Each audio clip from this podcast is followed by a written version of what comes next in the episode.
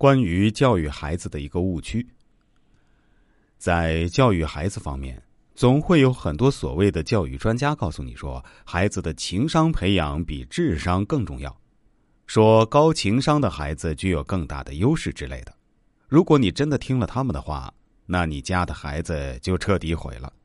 大家一定要记住，任何高情商都必须建立在高智商的基础上。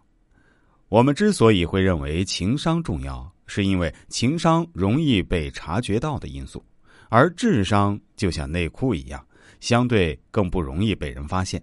比如，你看到一个成功人士在商场上左右逢源，便以为他只是情商高。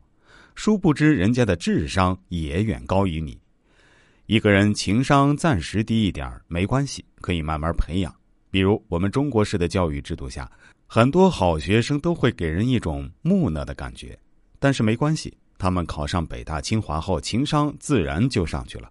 等他们毕业后，大部分都可以成为业界精英、国家栋梁。所谓“屁股决定脑袋”。一个人到了一定的位置，他们的思维模式就会做出相应的调整和改变。但是，一个低智商的人，他会随着年龄增加而变得更加聪明吗？那就只能呵呵哒了。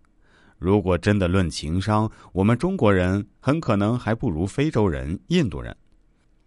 但那种低智商人群的高情商对社会有什么帮助呢？有人曾经跟我说，马化腾至今说话都不流畅。